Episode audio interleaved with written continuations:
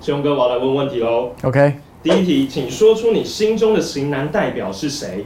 余文乐，余文乐。好，嗯第二题，型男跟宅男最大的差别是发型、长相还是态度？我觉得是态度，态度。好，第三题，型男穿搭是不是一定要花大钱？我觉得不用。第四题，你的众兄弟中谁是穿搭型男？光哥，真的吗？光哥吗？好，呃，他失误失误的时候跟他成功的时候几乎是一比一。好，OK。第五题，你最喜欢的型男穿搭单品是？呃，军工装，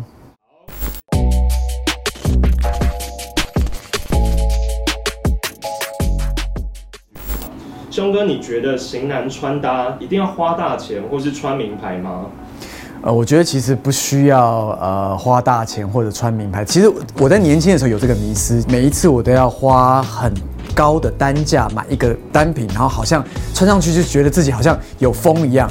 后来发现，其实流行这种东西哈，或者时尚的东西是非常快速在变变迁的，所以我觉得你只要找到适合你的服装或者样式。我觉得不需要花大钱，你就可以呈现出一个很美好的自己。那你都会怎么样去挑选这些穿搭的配件呢？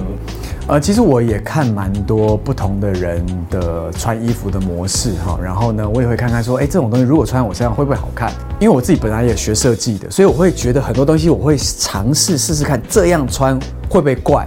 然后我就会在镜子前面试半天，然后找出一个属于我的方式，然后就这样。那熊哥，那你会上网买衣服吗？还是说你都一定要去实体商店自己穿啊，自己试？啊，近几年我常常开始在网络上面买衣服了，因为没有时间出去买衣服。那你这样子可以挑得很精准，还是说也会买到一些就是啊、大概可以七十 percent 的精准，还是有三十 percent 的会失误。那三三十 percent 失误就不穿吗？送人还是说就 真的就送人啊，不然就是淘汰。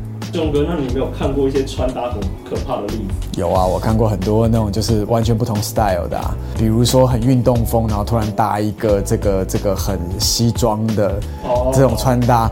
哦，当然有时候有一些冲突是可以冲突的漂亮的，但是但是有些 style 真的是不适合弄在一起。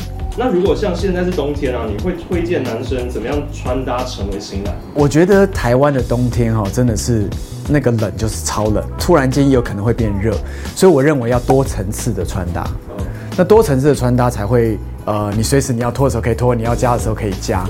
对，那但是它需要 style 要稍微是一样的，因为有很多的 style，其实你看起来单品好像都很好哦，但是被某些人一配起来之后就变成一个灾难。所以其实呃单品的配搭是需要能够呃思考过的。比如说今天我穿好了，我今天其实朝的是一个比较呃呃军工装的穿法，所以呢我里面一定是压一个比较深色的。对它因为它不是主体，嗯那外面的话就会，其实我这里面是非常多口袋的对，这个这个军装，但是今年开始流行一个蛮特别的东西，就是他把军装的内胆，就所谓的内里，他把它穿到外面来，它是最最保暖，但实际上以前在军人的穿法是穿在里面的，对。但是就把它搭在外面，那它色系又很配，哦所以就可以把它多层次的一个穿搭。哎、那师兄哥，那像现在冬天嘛，你会推荐什么样的色系？其实我觉得夏天就是比较浅色系一点，哦然后冬天就尽量穿而稍微沉重一点，因为毕竟需要有一点重量在你的身上哈。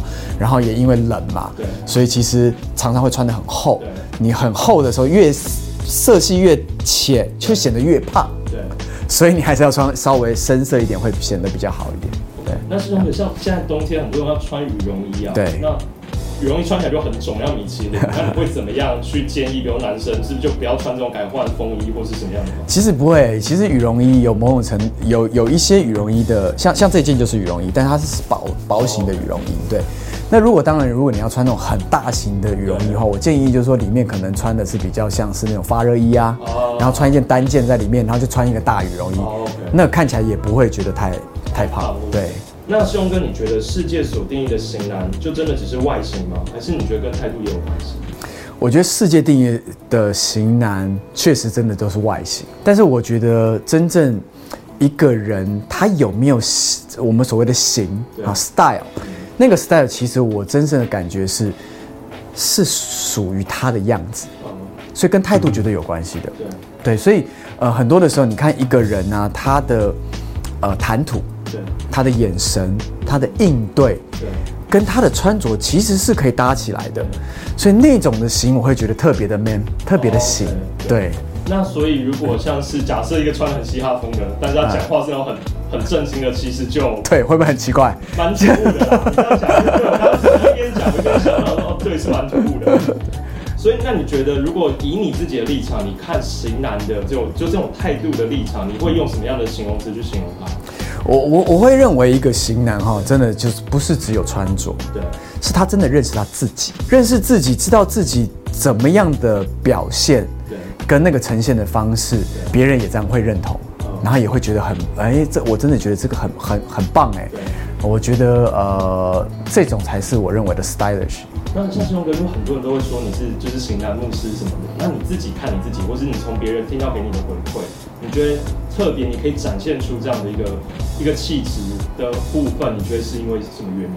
他们这样讲，我是很被恭维了。然后呢，呃，我觉得我就是在做我自己。去做我自己的时候，我觉得好像反而越有某种程度的魅力。那所以我会觉得，呃，认识自己跟做自己是一个很很重要很重要的事情。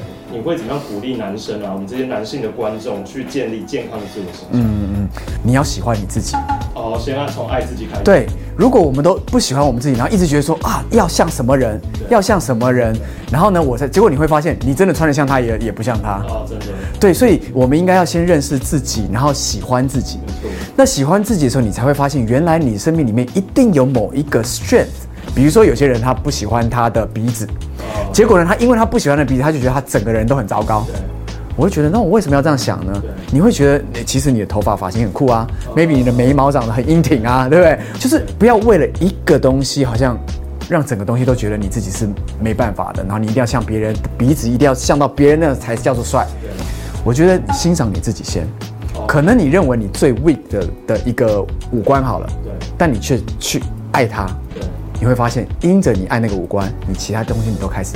展现出你的哦一个气势来，一个样子来。对，熊哥，那对男性的观众，你给他们一句金玉良言，怎么样成为型男？第一个，爱上你自己，然后呢，认出你自己是谁。因此，外在跟你的内在能够一致的时候，我相信你会是今年最好的型男。